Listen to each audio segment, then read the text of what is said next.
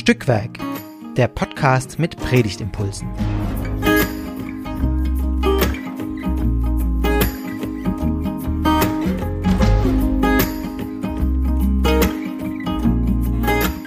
Hallo und herzlich willkommen zu einer neuen Folge von Stückwerk, dem Podcast mit Predigtimpulsen.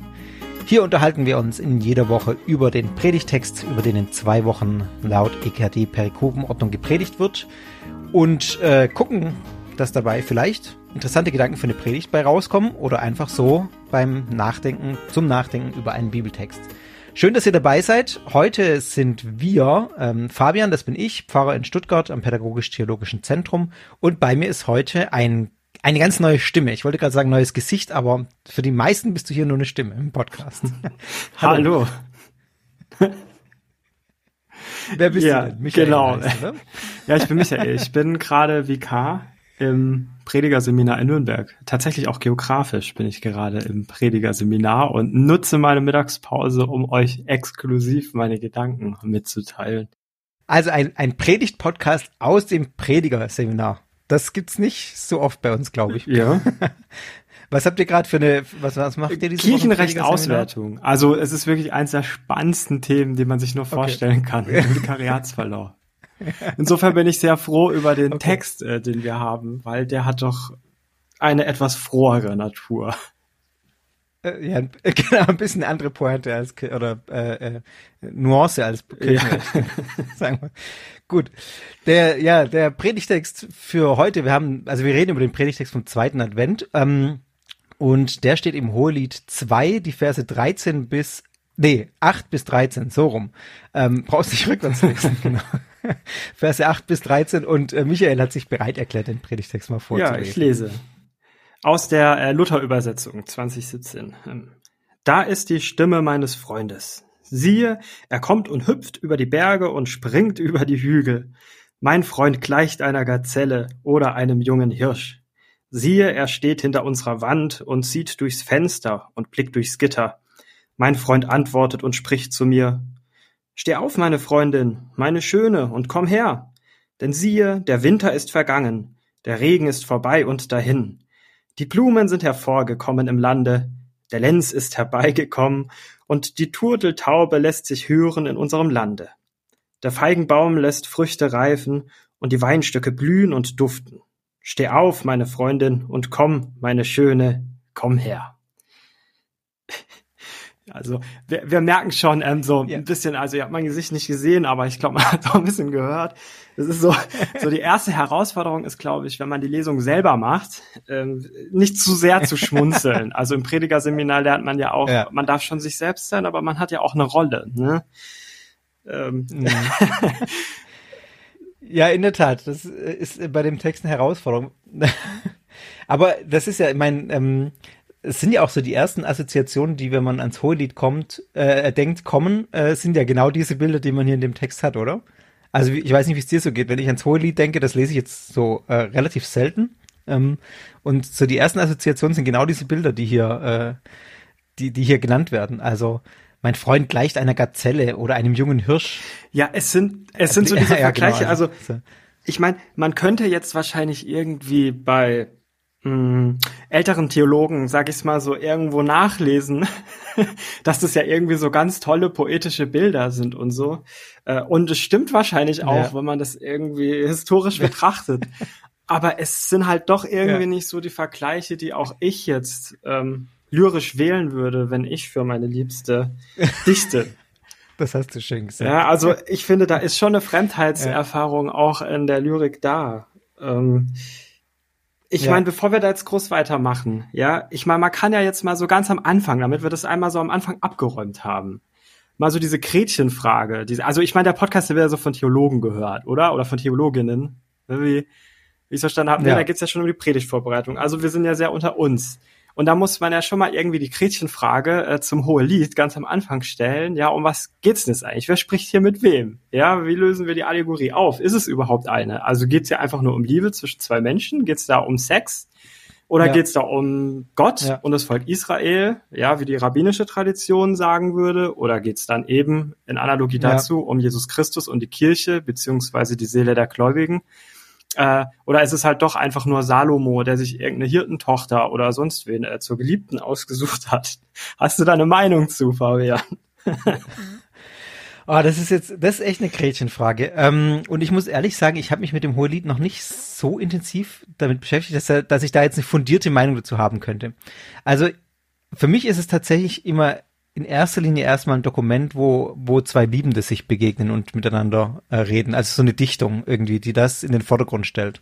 Ähm, und ja, also ich bin mir gar nicht sicher, inwieweit das dann noch äh, unbedingt weitere Ausführung braucht. Also klar, man kann dann schöne Bilder machen mit, äh, das ist ein Bild zwischen Gott und äh, Israel oder zwischen ähm, dann auch auf die Christen bezogen, auf die gläubigen Christen so. Aber ja, also ich finde, manchmal nimmt man im Text dann auch ein bisschen was, wenn man zu viel reinliest.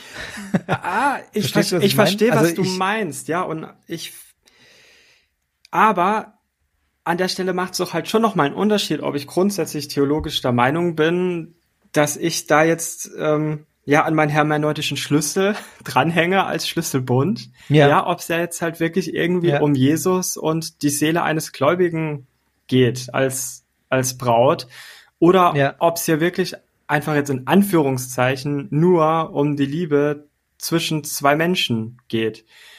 Ich finde, das macht schon einen Unterschied. Ja, das, da, da, da stimme ich auch zu. Natürlich macht das einen Unterschied für das Textverständnis. Die Frage ist für mich nur manchmal, ähm, es ist auch noch mal eine Frage, ob man, also ich weiß jetzt nicht, was der Verfasser des Hohelieds Salomo sich gedacht hat, als er das geschrieben hat. Und ich glaube, da hat er in erster Linie diese menschlichen Beziehungen gesehen. Also das ist das, wie ich das äh, im ursprünglichen Kontext verstehe. Wie wir es dann danach deuten, natürlich äh, sind da Bilder drin und Metaphern, die wir ähm, auch auf unsere Gottesbeziehung übertragen können. Das würde ich schon sagen.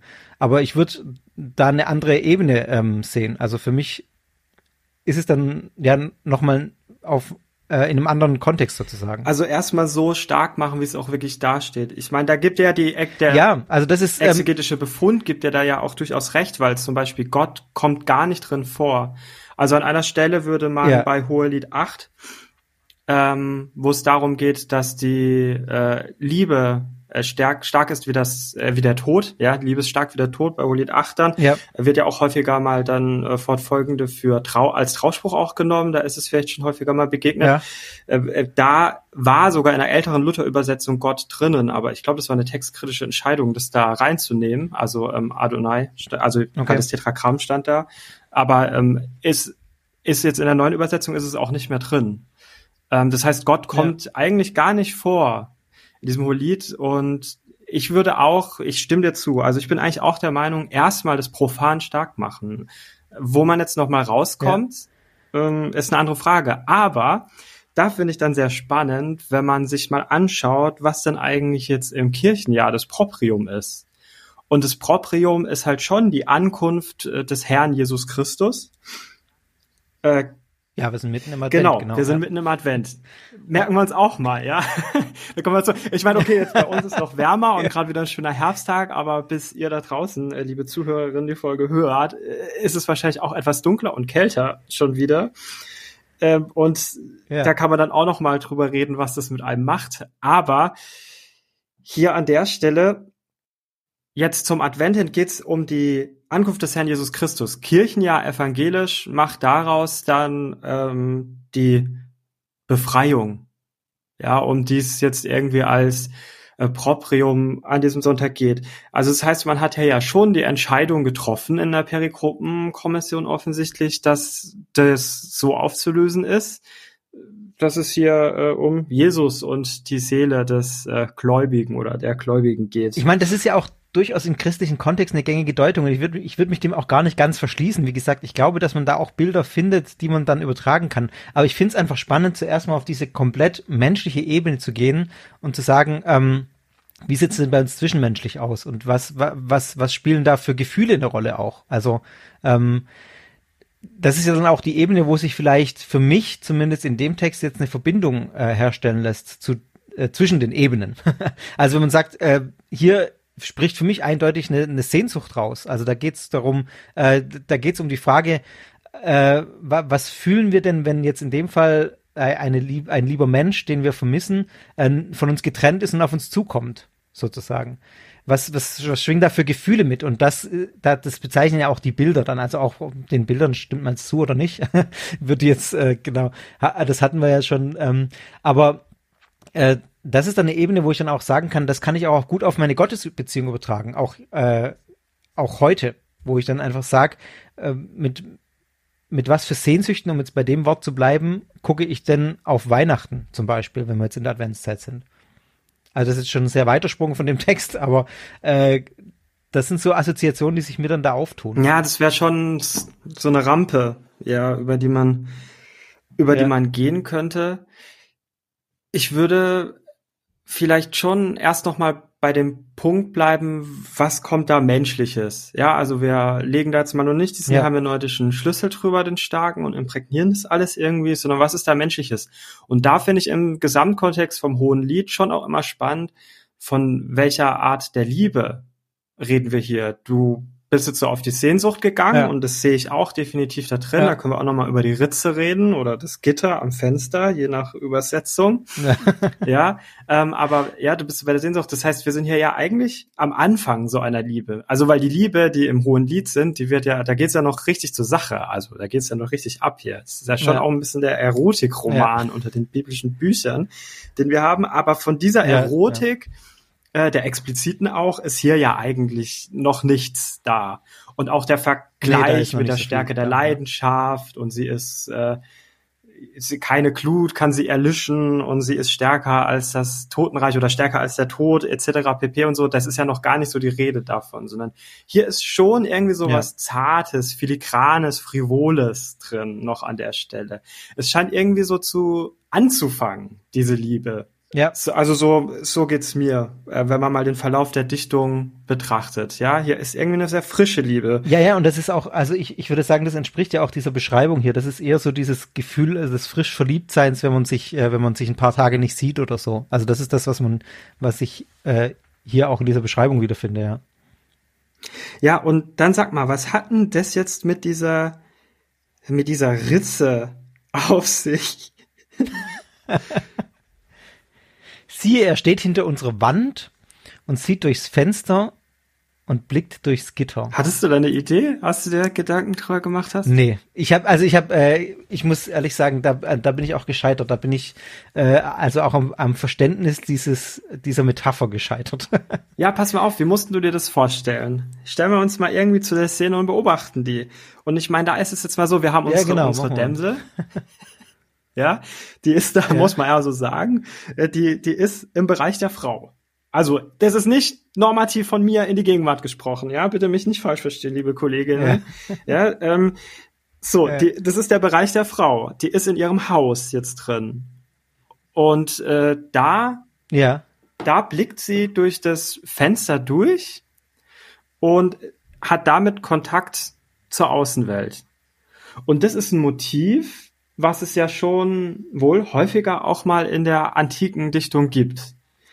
Jetzt ist das Besondere wohl an dieser Geschichte, dass sie ähm, nicht so ähm, passiv dargestellt ist, sondern ihr wird sehr viel Beachtung geschenkt.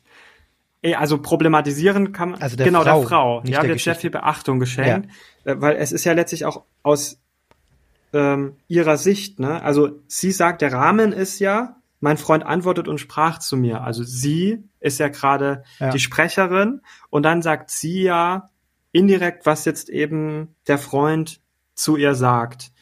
Und somit ja, ja. ist sie ja eigentlich die Protagonistin dieser Angelegenheit. Und man Stimmt. kann sich das ja schon so vorstellen, die ist da quasi auf dem Fenstersims und die schaut raus, ähm, ja, ist in dieser Sehnsucht und dann sieht sie eben mhm. ihren Liebsten auf sich zukommen, der hier frivol eilt, von ferne über die Berge, was ja. eben für Landschaftsbilder gezeichnet wird, wie eine Gazelle und wie ein junger Hirsch, dann zu ihr hin. Ja. Und sie wird damit erstmal ähm, eingeladen, auch rauszukommen, indirekt, also durch diese Bilderwelt, die wir haben, die Ferne, die Sehnsucht, aber dann ja auch später sehr direkt, ja, es hört auf mit komm her. Also sie soll raus aus ihrem Haus, aus der Sphäre der Frau und ihren Liebsten draußen treffen.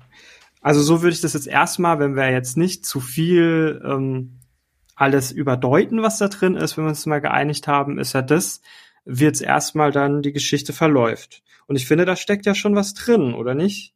Ja, auf jeden Fall. Und ich finde, ähm, da steckt ja dann auch noch äh, noch mehr, noch, noch mehr drin sozusagen, weil da geht's ja noch weiter mit dem, der, ähm, die, die Frage, warum sie jetzt rauskommen sollen, der, die Einladung, an die an sie ergeht, der Regen ist vorbei und dahin, der Winter ist vergangen, die Blumen sind hervorgekommen. Also das zeichnet ja auch so ein bisschen Kontrast ein. Das, das hört sich so ein bisschen an, wie dass sie eine ganze Weile in diesem Haus drin gesessen sei und gar nicht rausgegangen sei. Und jetzt ist wieder die Zeit rauszukommen, weil es wieder blüht, weil es wieder, weil die Zeit wieder besser ist, um rauszugehen sozusagen. Ja. Oder interpretiere ich das falsch? Nee, der Feigenbaum lässt, lässt Früchte reifen und die Weinstöcke blühen und duften. Steh auf, meine Freundin, und komm, meine Schöne, komm her. Also das ist die Einladung, dass sie jetzt äh, rauskommen soll zu ihm und mit ihm diese, diese Fülle da draußen genießen soll. Raus aus ihrem tristen Häuschen, wo sie sehnsüchtig auf, drauf wartet, dass der Liebste äh, wie eine Gazelle, Gazelle angehüpft kommt. Und er sagt dann, komm raus, es ist geil hier. Lass uns das zusammen genießen. Ja, aber warum hören wir das wirklich am zweiten Advent? Ja. Das ist jetzt so die Gretchenfrage fürs Kirchenjahr. Das ist die, das ist die Gretchenfrage fürs Kirchenjahr, ähm, die ich jetzt mit dem Bild, was wir jetzt gezeichnet haben, da tue ich mir auch noch ein bisschen schwer, das auf den Advent zu übertragen. Da, ja, für mich ist da eher diese, diese Verbindungslinie, was ich vorhin genannt habe, die Sehnsucht. Aber äh, wenn man ganz in dieser Bildebene bleibt oder in dieser Szene, dann wäre die, der doch, da, da, ja, doch, wenn man so drüber nachdenkt, ich weiß nicht, der, der Winter ist vergangen, der Regen ist vorbei und dahin, jetzt bricht eine neue Zeit an.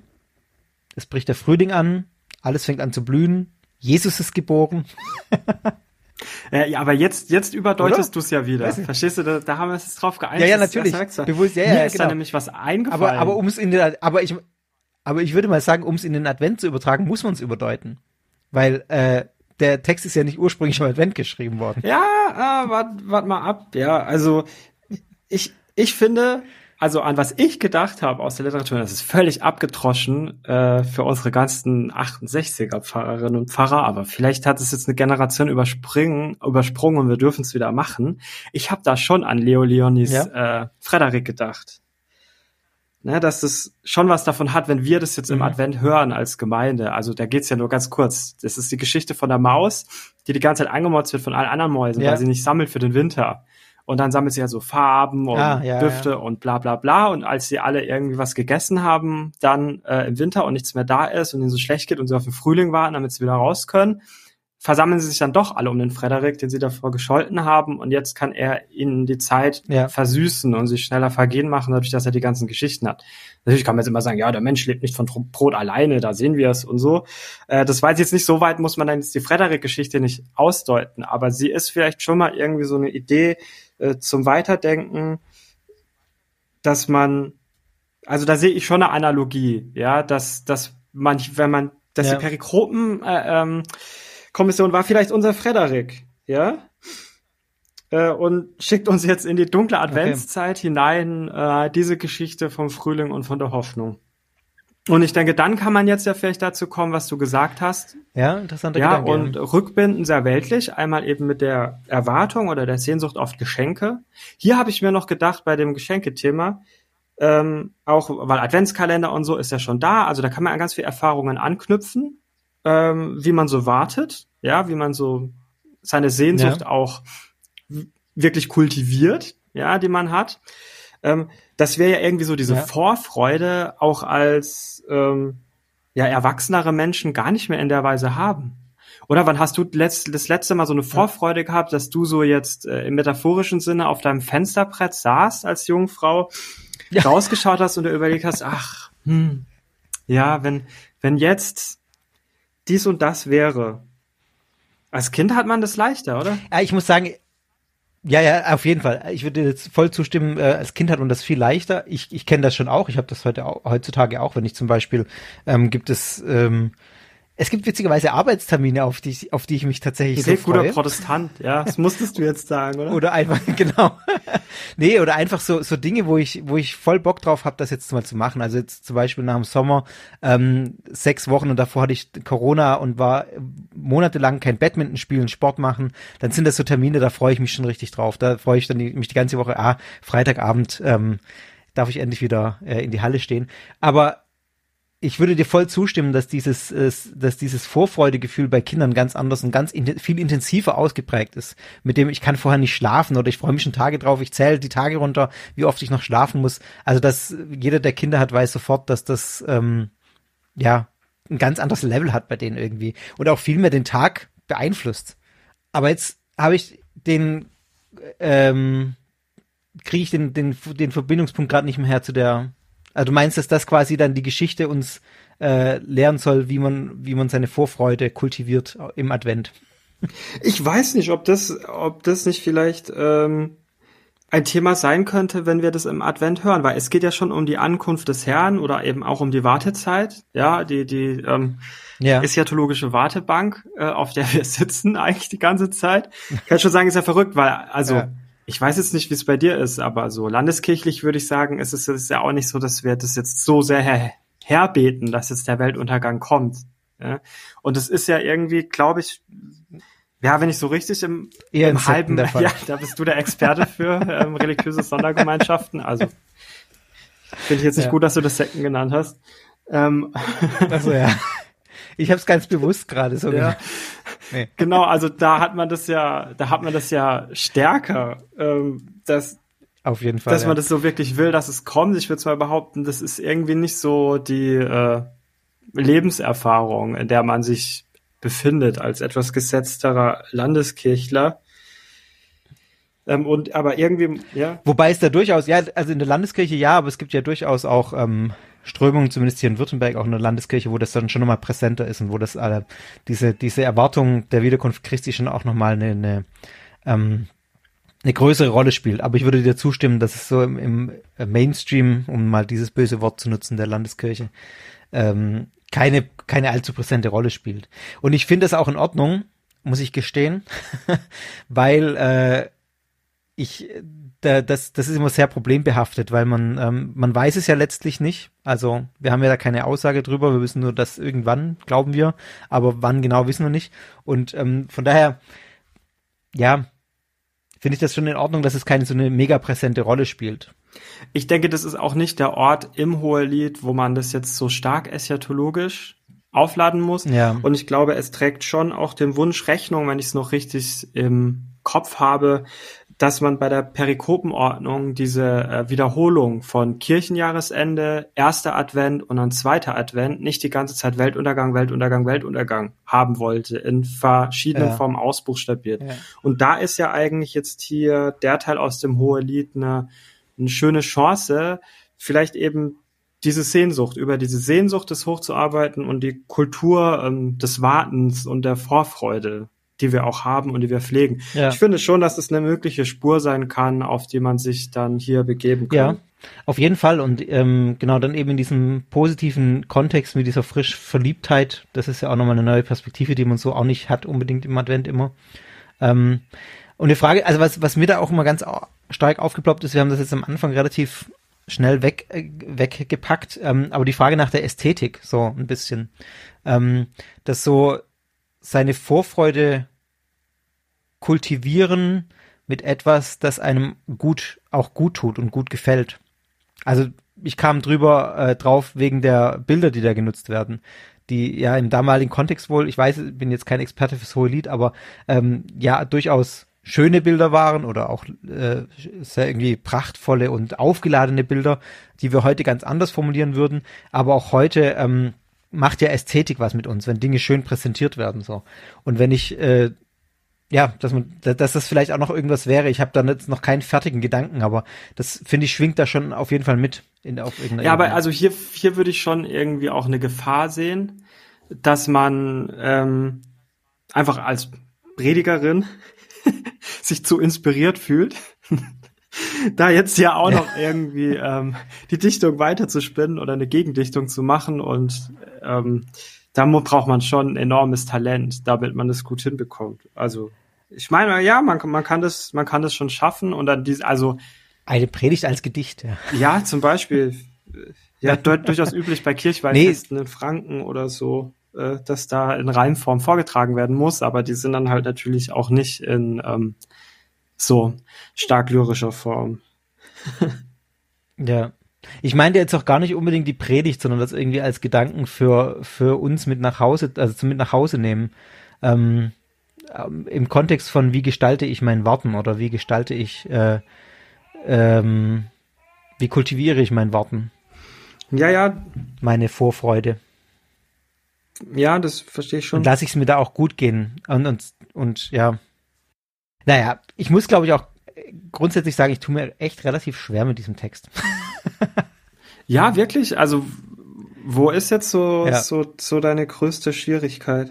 Ja, wir, wir hatten es schon angesprochen, ich, aber also für mich ist, ist schon in der Tat, dass äh, die, diese Fremdheitserfahrung, wenn, wenn wir leuchtet das alles ein, was wir gesagt haben, oder was du vor allem auch gesagt hast, jetzt mit diesem ähm, das Schöne oder diese, diese freudige Erwartung da, aber ja, also ich, ich tue mir schwer mit so Texten, die so wirklich ganz fremde Bilder äh, verwenden und einfach so aus einer Welt stammen, ganz offensichtlich aus einer Welt stammen. Also die Texte stammen alle aus einer Welt, mit der wir heute nicht mehr so viel zu tun haben, wenn man uns mal runterbricht. Aber äh, ich finde, es wird an diesem Text irgendwie so, so völlig explizit. Ich finde das gerade bei diesem Text nicht so, obwohl wir das jetzt auch aus der Lutherbibel okay. 2017 gehört haben, die ja sonst auch eher so Sprachkonservatorium eines Oberstudienratgremiums ist. Ja, ähm, weil die, die Bilder, die sprechen schon eine Sprache. Also da wird schon eine Szene gezeichnet, zu der man sich dazustellen kann. Ich finde, das kann man bei vielen anderen Stellen von neutestamentlichen oder alttestamentlichen Texten nicht in gleicher Weise ja. tun. Und es lässt sich ja auch wirklich Zeit, diese Bilderwelt zu entfalten. Da wird ja nicht einfach gesagt so, ja, und dann war Frühling und dann kam mein Freund zu mir und dann habe ich ihm die Hand aus meinem Gitter gereicht und dann sind wir beide rausgegangen. So.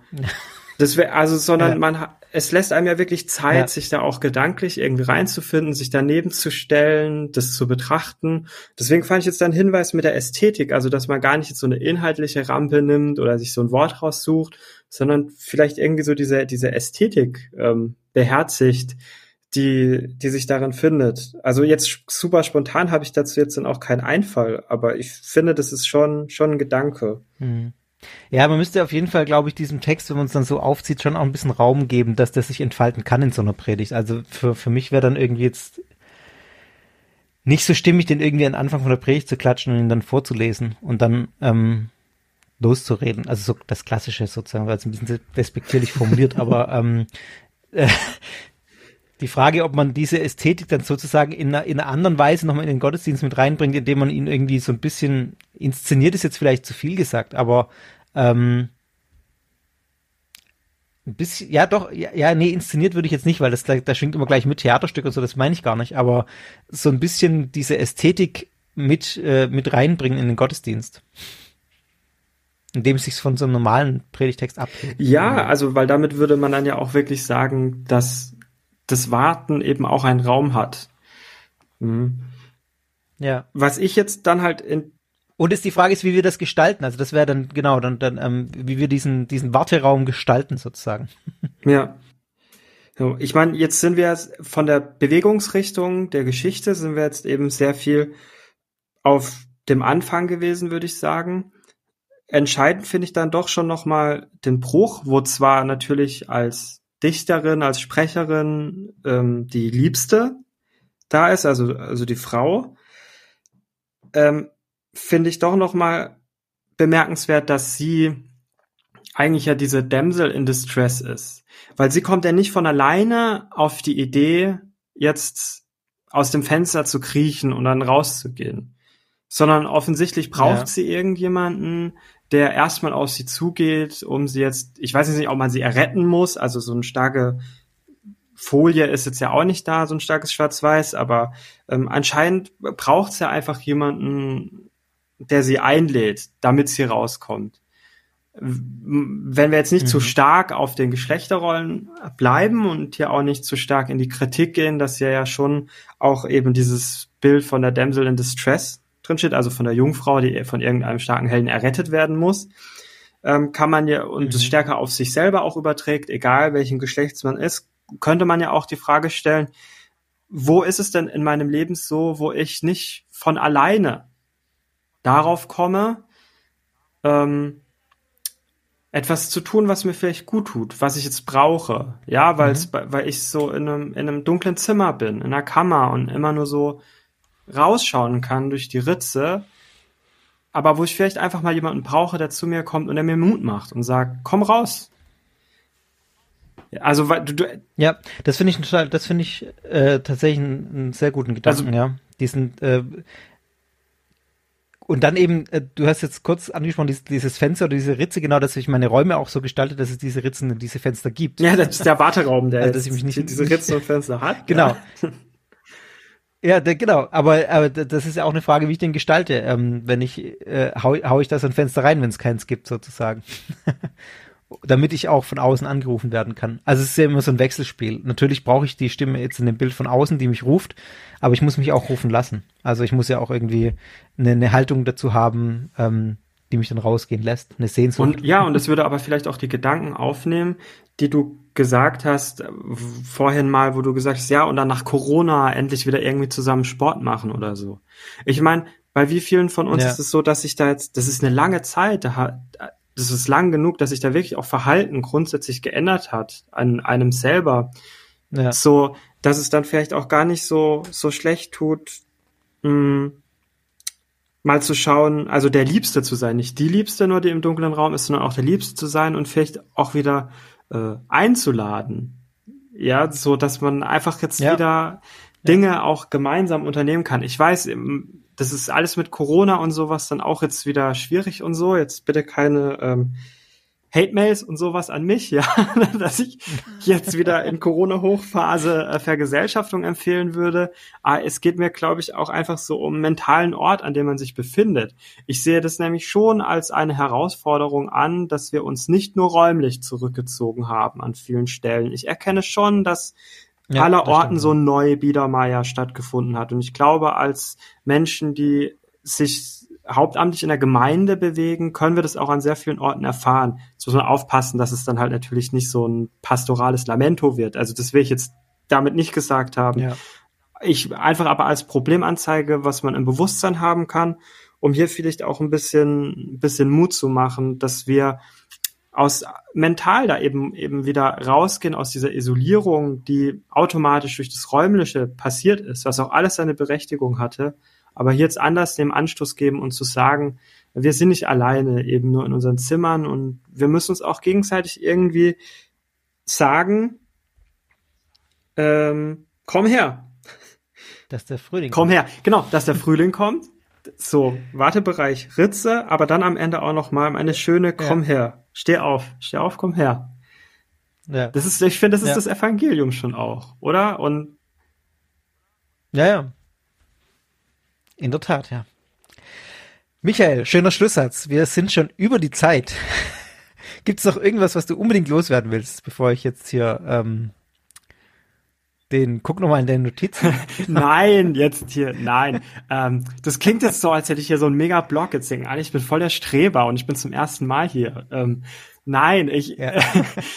äh, ich möchte einfach nur sagen, ich freue mich wahnsinnig, wenn ihr den Podcast hört. Ich finde ganz toll bei dem Podcast, dass der wirklich sehr zuverlässig so die zwei Wochen vorher kommt. Also, wo man im Gegensatz zu manch anderen Predigthilfeangeboten auch genug Zeit hat, sich damit so zu beschäftigen. Wenn ihr da nochmal eine Frage habt, wenn ihr weiterdenken wollt und sowas, gerne, ihr findet mich einfach auf Twitter, ja, das ist der einfachste Weg oder auch auf Instagram ähm, und ihr könnt gerne mit mir Sag mal kurz deine, deine, deine Nicknames und deinen kompletten Namen, ja, weil Michael Greda heiße ich, ja. So, genau. wie kam Michael Greda und ihr findet mich auf Twitter vor allem unter dem Handle at Herr Pfarrerin. Ich denke, wer den Podcast hört, ja. äh, hat auch schon mal irgendwas von mir im Feed gehabt okay. oder so. Und dann, äh, ja. das klang jetzt mega arrogant, oh Gott. Nee, alles gut. Aber ich freue mich wirklich, ganz ernsthaft, ich freue mich wirklich, äh, wenn ihr da auch noch mal irgendwie Ideen habt und mich verlinkt oder mit mir da auch noch mal ins Gespräch kommen wollt. Und dich findet man ja sowieso auch äh, auf allen möglichen Kanälen. Ja, dann äh, schön, dass du da warst. Hat Spaß gemacht, mit dir über diesen ähm, fremden äh, Text zu plaudern und äh, waren für mich zumindest neue Gedanken dabei oder so ein paar Gedankenanstöße. Ich hoffe, für euch, äh, liebe Hörerinnen, liebe Hörer da draußen, waren auch die ein oder anderen Gedanken dabei, an denen ihr euch reiben könnt oder wo ihr sagt, ja, damit kann ich vielleicht sogar was anfangen äh, und habe jetzt eine kleine Spur, die ich bei einer Predigt verfolgen kann. Das würde uns sehr freuen. Wenn ihr Stückwerk toll findet, das findet ihr sicher toll. Deswegen gebt uns bitte gute Bewertungen bei iTunes oder auf sonstigen Plattformen. Äh, teilt den Podcast, sagt davon weiter, schreibt uns Mails an redaktion.stückwerk-podcast.de oder hinterlasst uns Kommentare auf stückwerk-podcast.de. Da findet ihr auch alle Episoden ähm, dieses Podcasts zum Nachhören, falls ihr das mal tun wollt. Und da bildet sich, habe ich festgestellt, ja ein schönes Archiv auch zu allen möglichen Bibelstellen. Also die kommen ja dann irgendwann mal wieder. Und also nicht, äh, genau, das ist nicht zu vernachlässigen. Und ja, ich höre jetzt auf zu reden äh, und wir freuen uns, euch nächste Woche wieder hier zu hören. Und bis dahin sagen wir, äh, gute Woche euch und bis dann. Ciao. Tschüss.